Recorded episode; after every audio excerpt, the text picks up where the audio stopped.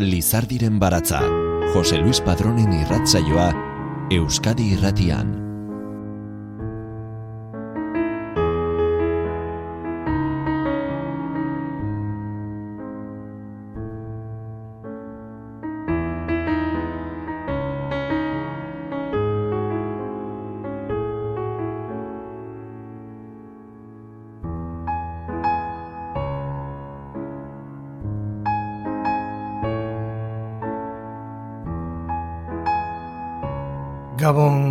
Guztioi ongi etorri Lizardiren balatzaren irrasaio berri honetara.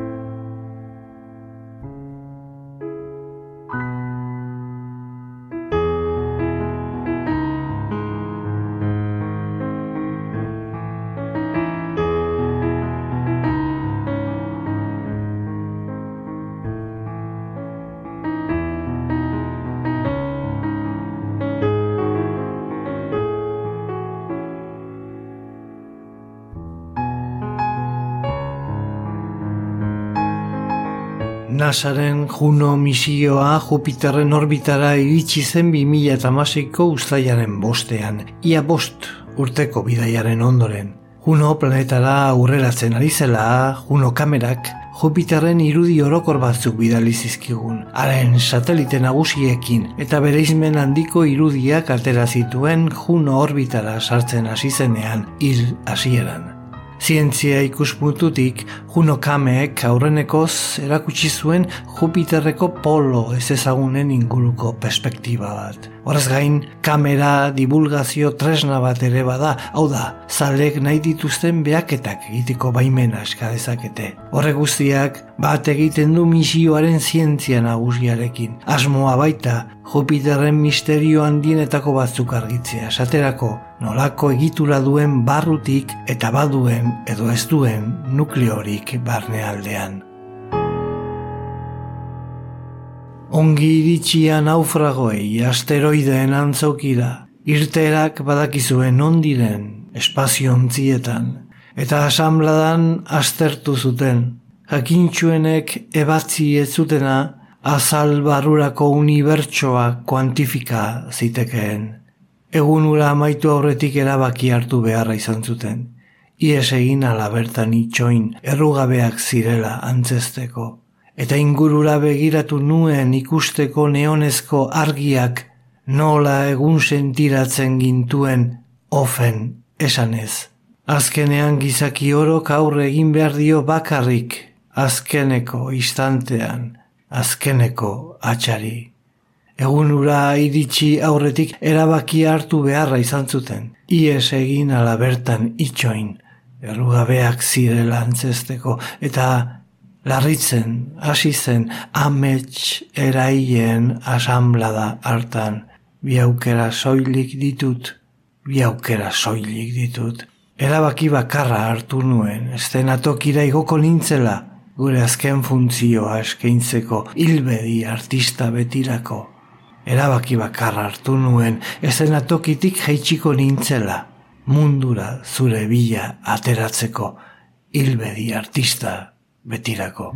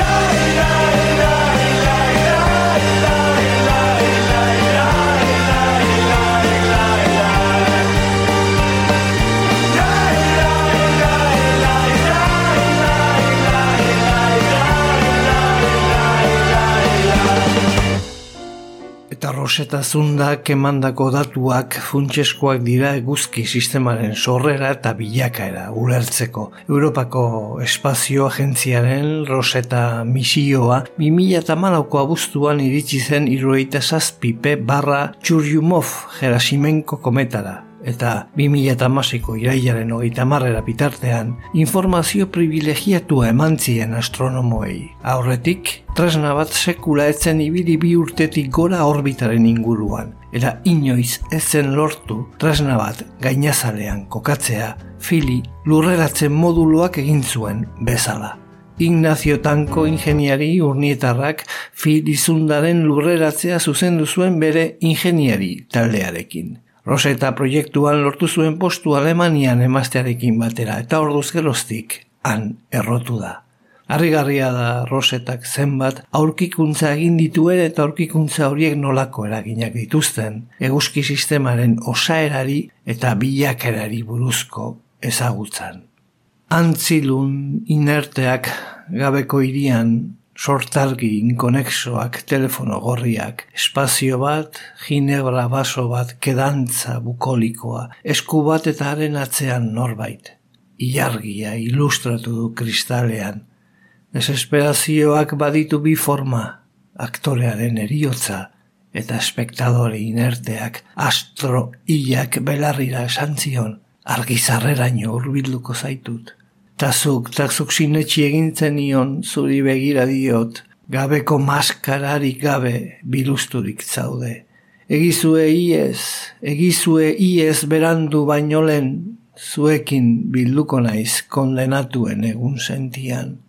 Astroiak belarrira esan zion, argizarreraino urbilduko zaitut, tazuk, tazuk sinetxi egintzen ion zuri begira diot, gabeko maskararik gabe bilusturik zaude. Antzilun inerteak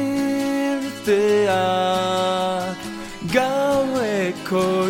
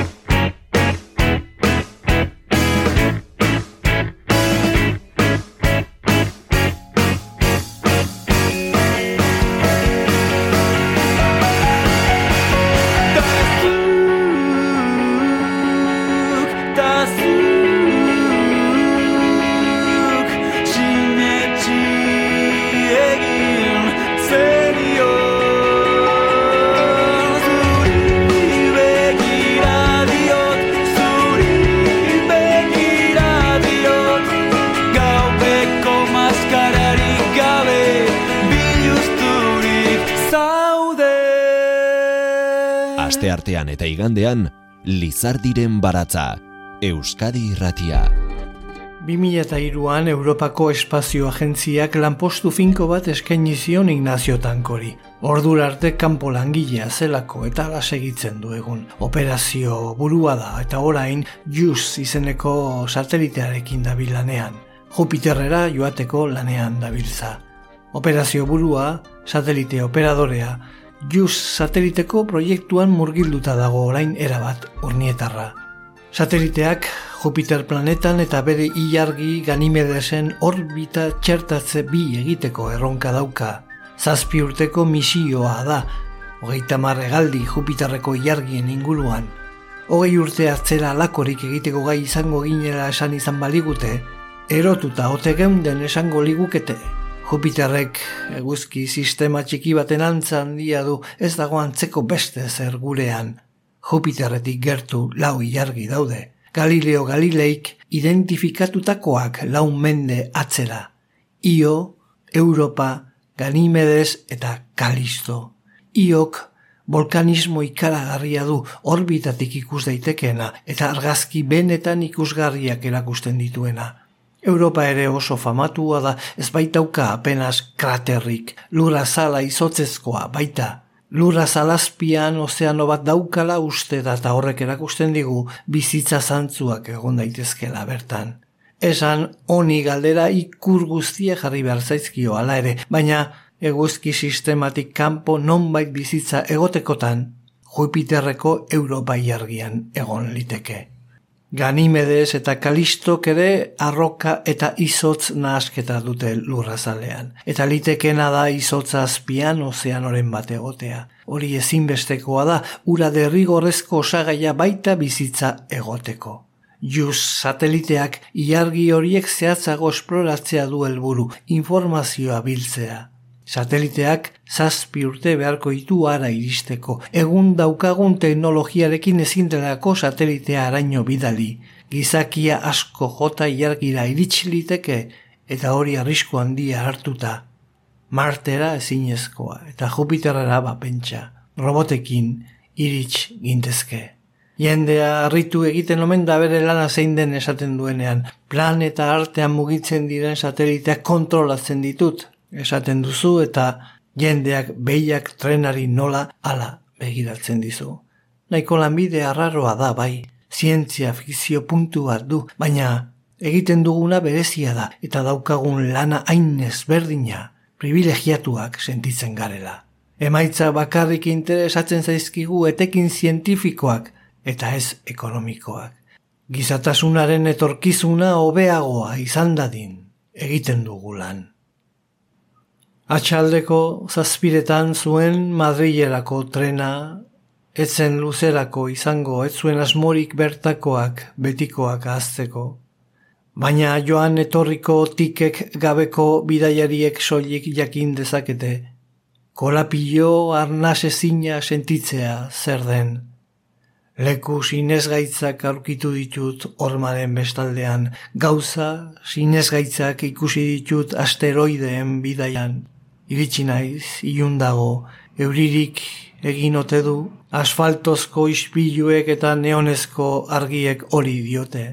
Oroitzapen beldur eta esperantza gaiutik jeitsiko naiz, ongietorriak nere mundura, oina jartzera noa nere bizi berrian. Mezu zinez gaitzak entzun ditut telefono gorrian jainko sinez gaitzak sufritu ditut baitango basamortuan. Noiz bait, fuerte sentituko bazina hasi bidea egiten. Baina ez ahaztu norzaren, ez ahaztu nola itzultzen den.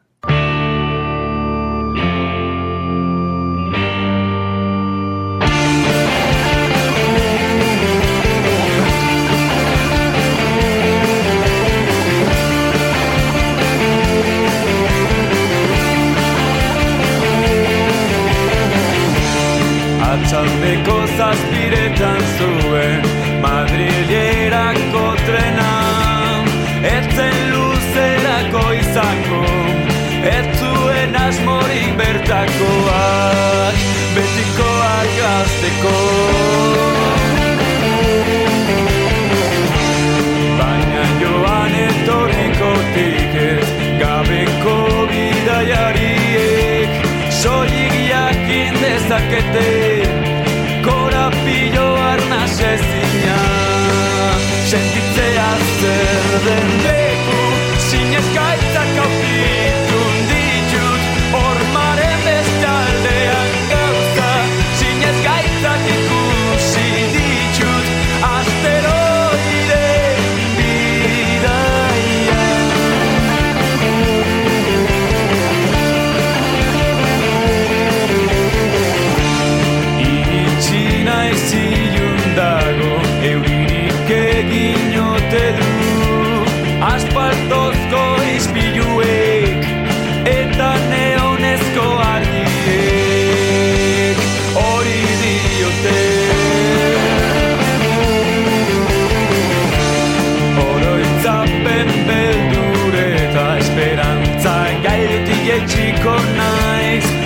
Ongetorriak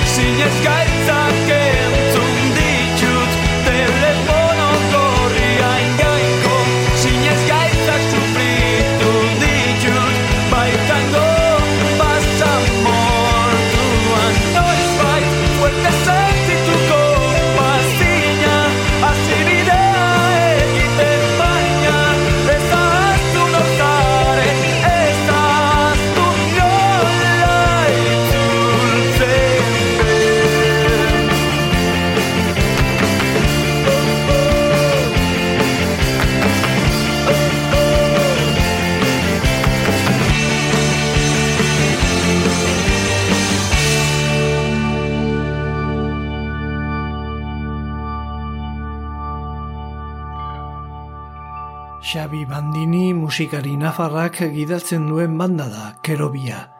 2000ko amarkadan abiatu zuten musika bidea eta amarkada batez diskoak eta zuzenekoak eh, tartekatu zituzten abiada biziko bidean.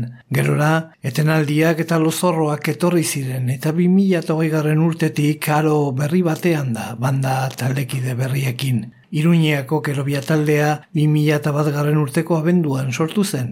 Irukote moduan egin zuen 2002ko urtarrilera arte, baina laukote bihurtuta kaleratu zuten lehenengo diskoa, kerobia, hain zuzen ere taldearen izen bereko diskoa.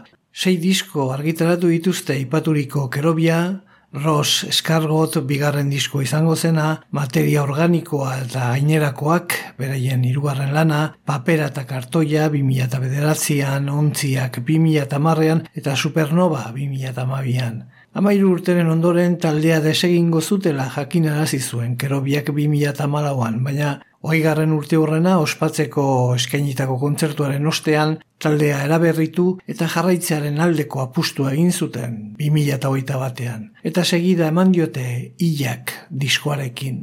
2000 eta batetik taldea osatzen eta aldatzen joan da, baina bertan kide izan dira Carlos Ortiz, Mikel eta German San Martin, Alberto eta Mikel Isaba, Mikel Zorrilla, Ruben Matilla eta izen artistikoarekin ezagutzen dugun Xabi Bandini abeslaria eta kantu idazle iruindarra. Izenen bat, eh, aztu badut barka dieza dela, arren. Jarraipena duk erobiak, baina eraberrituta heldu da estenara. Xabi Bandini eta Alberto Isabak bide lagun berriak dituzte orain. Eneko reketi bate, Lur Larraza eta Carlos eh, Kolina. Entzun ditugun aurreneko hiru abestiak, materia organikoa eta gainerakoak diskatik aukeratu ditugu. Eta gaurko irrasaioan zehar bide lagun izango dugu Xabi Bandini musikari nafarrak idatzen duen banda. Euskarazko indie popez egindako haien musikarekin egingo dugu gure odisea propioaren bidea eta xamurtasun handiz, garrastasunez edo era gordinean kontatzen dizkiguten e, historio unkigarriekin. Filosofiaz, literaturaz eta poesiaz betetako haien letrekin beteko ditugu eskuko maletak. Bila etorri zaizkigu hegaldia ateratzera doa. Agur, ana, nire zain dago unibertsoa espaziontzian. Aterako naiz zaratarik gabe izango da nire desagertzea.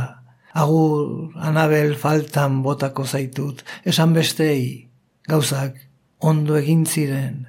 Gaurko egunean nire fusilamenduan gorutz begiratuko dut zerua oskarbi dago. Azken batean bizitzari eutxi diot zaila da prestatzen agure romantiko bat baina Anabel faltan botako zaitut esan bestei saia hobeak izaten. Gaurko egunean nire fusilamenduak ez du gehiagorako balio baina Anabel zerua garbi ikusten dut ontzia piztu, komandante.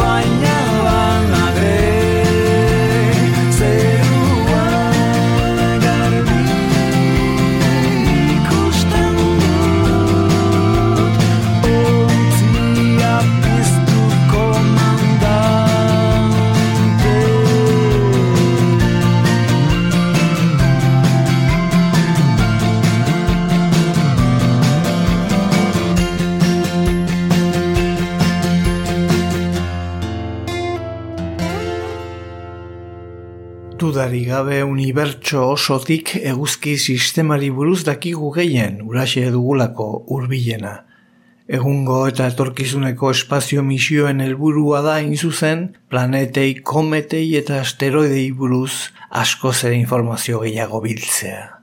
Oita laugraduko latitudean, kerobiaren ontziak diskatik, maiatza zure etxean, barrualdeko gela batetan eskutatzen zara, Beroa bihotz zaharrera dakar berriro, zerua urdin dago gaur inoren fusilamenduan. Mundua beti da ezberdin esnatzen zaren maiatza guztietan, beti zara ezberdin, lo ezinetik ateratzerakoan. Argia hormetan bihurri dabil, itxasoak zurekin jolastu nahi du, ikutu nahi zaitu. Oita lau graduko latitudean portu gorriska duen etxe zaharkituan. Mundua beti da ezberdin esnatzen zaren maiatza guztietan, beti zara ezberdin lo ezinetik ateratzerakoan. Barkatu ezazu mundu hau, nahi zenuenetik urrun gelditu bada, urrengo maiatza batetan, gauzak hobe egingo dira. Maiatza da zure etxean, barru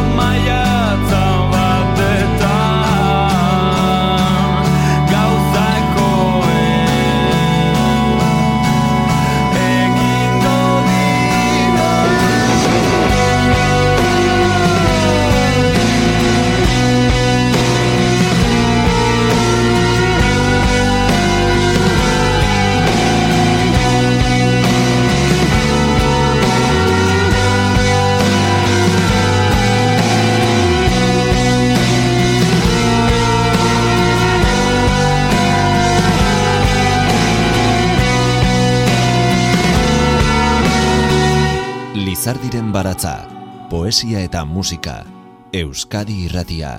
Asteak eman zituen roseta espaziontziak bueltaka, lurartzeko azalera egokiaren bila. Bertan, instalatu zenetik etengabe ari da irudi berriak igortzen fili robota. Komete misterioak argitzea haitu xede misioak antzinako materialen osagaiek eguzki sistemaren jaiotze zantzuak eduki omen e, ditzaketela eta berria egunkarirako idatzi zuen ibon adan berri artistak paisaia ieskorra izeneko artikuluan txunditzeko moduko adagertuko bista, paisaia dramatikoa deskribatzen du horreneko irudi sortak lurraren antzekoa bere horretan, amildegi eta obiz betea, arkaitz eta kater malapartatu argazki lanetarako. Argi itzalak, sakonela eta tontorrak figura eta ondoa geometria komplexua, ere muzaiak zapustu egin ditu saio automatikoak. Horrela, erabat manuala bilakatu da kometaren argazki reportajea. Eskuz maneiatu behar da robota, paisaiak ies egiten die aurrez kalkulatutako algoritmoei. Eta honako galdera usten zuen gizakezken orbitan eskegita. Zerk, garamatza baina irurogeita zazpipe kometaren paisaia fisikoa alako fenomeno iragankorra urruneko distantzian zeruan zehar behatzera Egun astronautak espaziora bidaltzeko erabiltzen den teknika hamarkada batzuk atzera, juri gagarinek erabilitako teknologiaren nahiko antzekoa, omen, argitzen digu aiurri, gipuzkoako andoain eta urni eta harrietako aldizkariak, eta Inazio Tanko elkarrizketaren bidera itzultzen da. Juiz satelitearen operazio buru da hain zuzen ere eta lurtarrontzat informazio baliotsua biltzea da bere erronka potoloena. Egunen batean gure planeta maitetik ies egiteko beharrean bagaude, bada espada. Espazioa ezagutzeko bidean dagoen lankidetzari buruz galdetzen diote tankori. Lankidetza egon badago.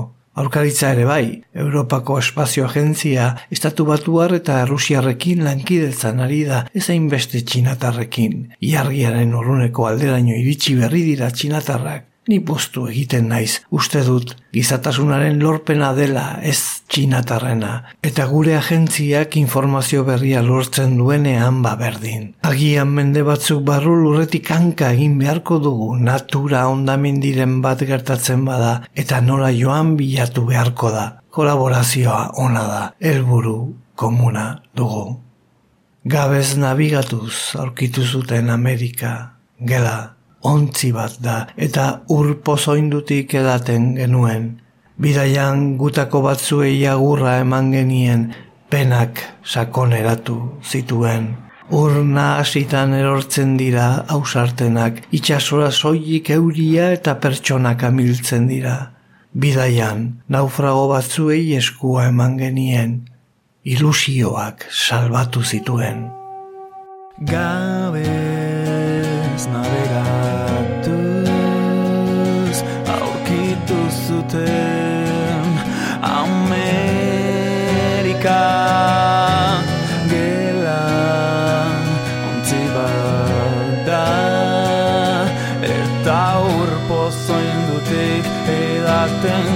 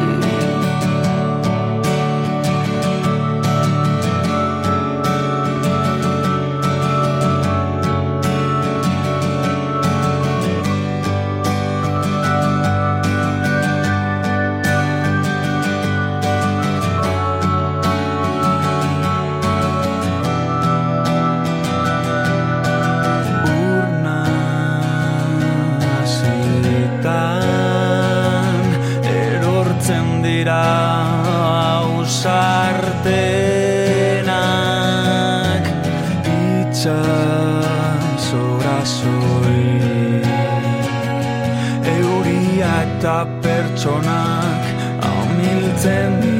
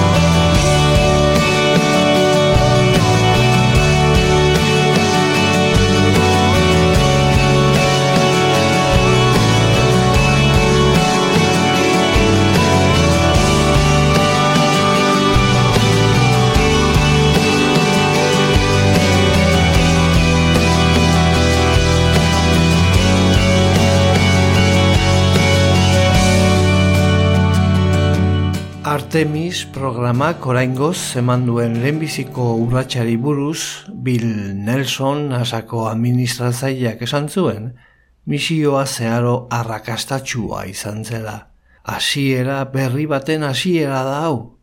Vanessa White, Nasaren Johnson espazio zentroko zuzendariak azaldu zuenez, Artemis bat misioan e, lortutako informazioa zuzena bada, 2008 lauan gauza bera egingo dute Artemis bi eta Artemis iru misioek, tripulazioarekin oraingoan. Izan ere, lehenbiziko misioan ez da pertsonarik joan ontziaren e, barnean, etzegoen utxik, aitzitik, hiru manikik egin dute ilargirainoko bidaia, monikin kanpos, zoar eta elga.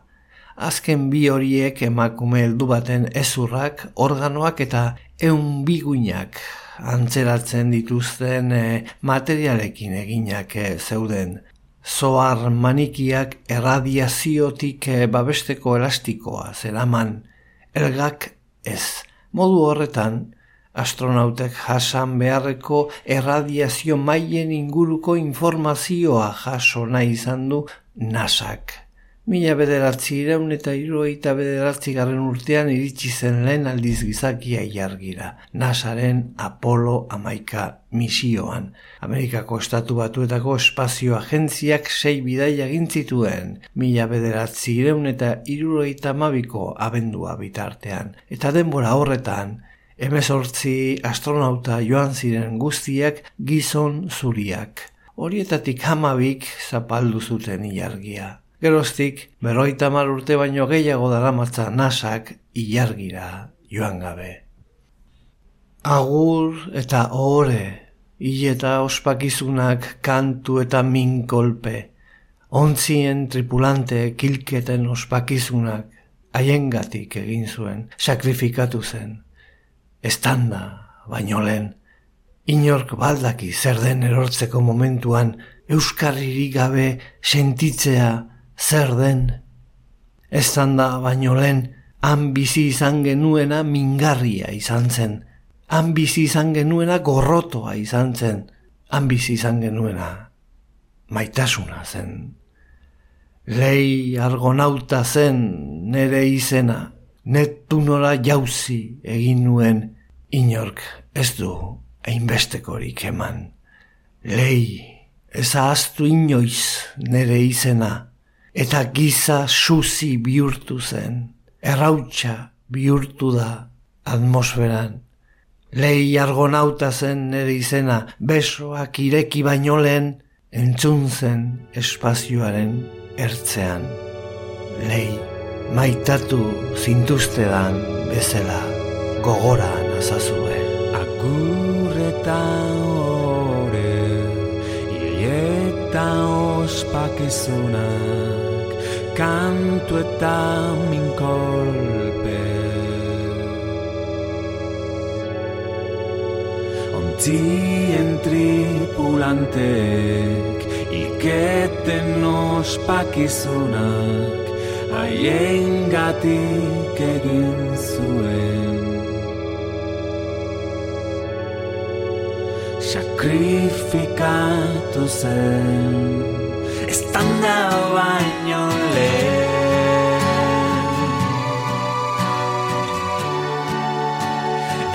Estanda baino lehen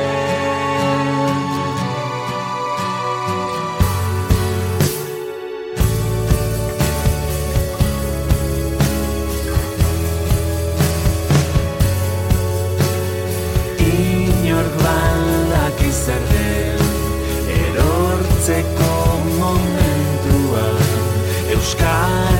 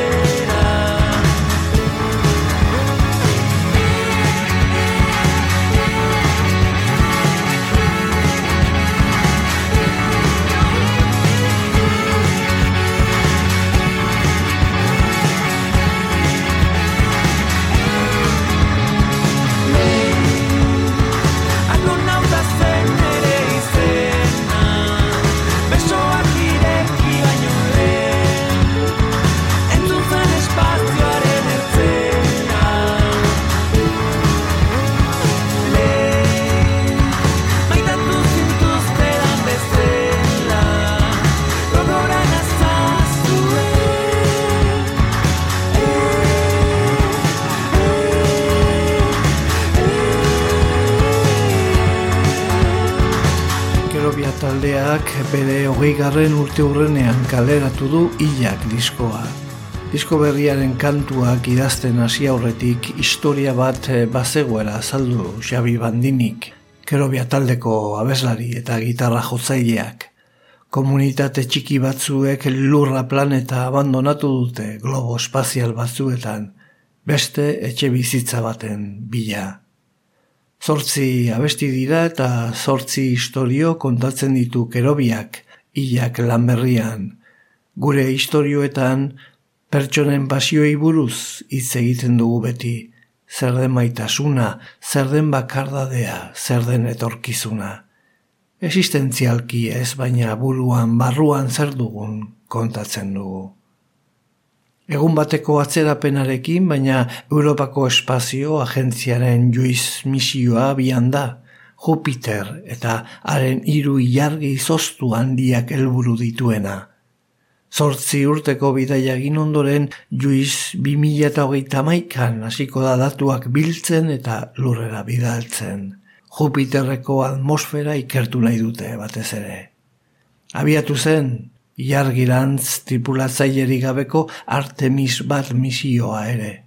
Misioak iargiaren esplorazio bidea prestatzea zuen helburu ondoren bertara astronauta bidaltzeko.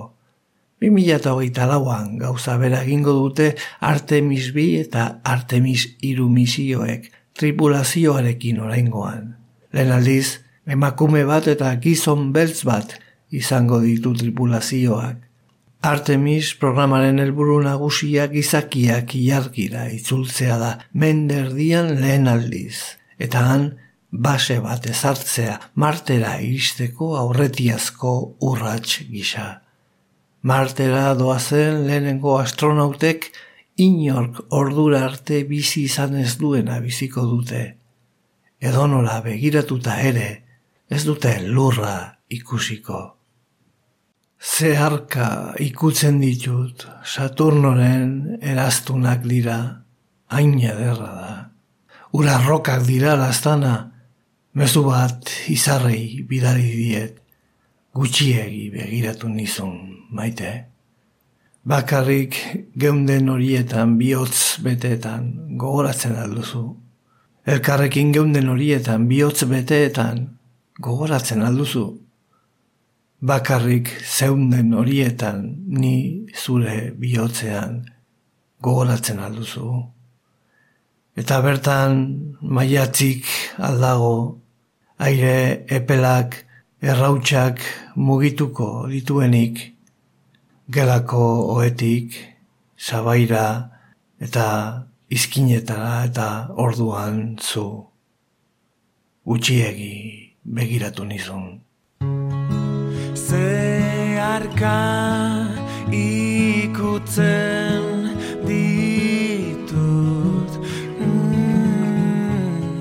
Saturnoren eraztunak dira. Mm, Hain ederra da. Urra rokak dira. Lastana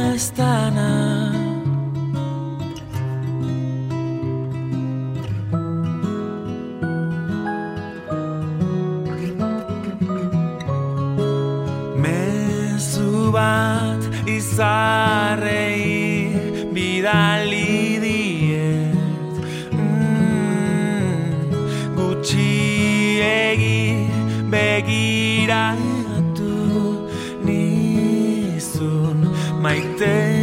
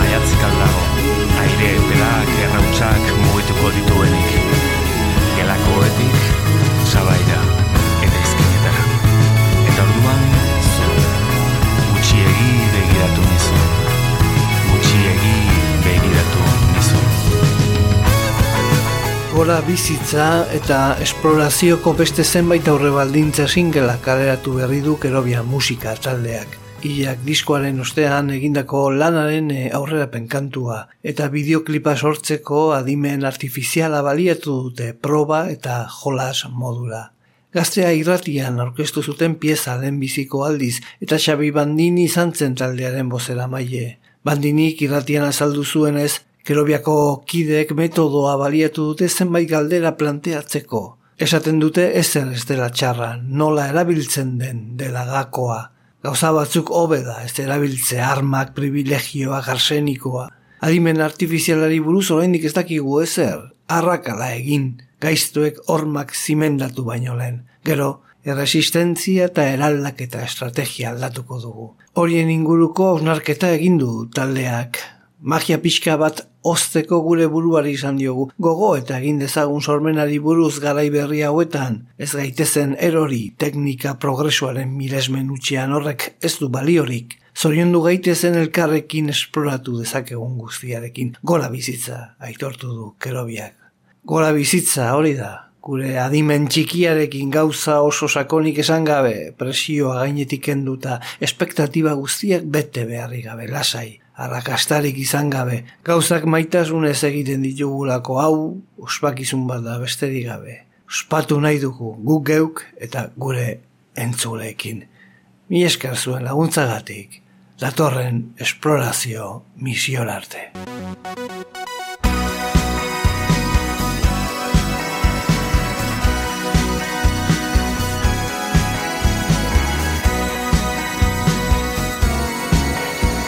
Lizardiren baratza Euskadi irratian. Jose Luis Padrón. Bizitzari eusten ez gana bakarrak zaila hartzen badu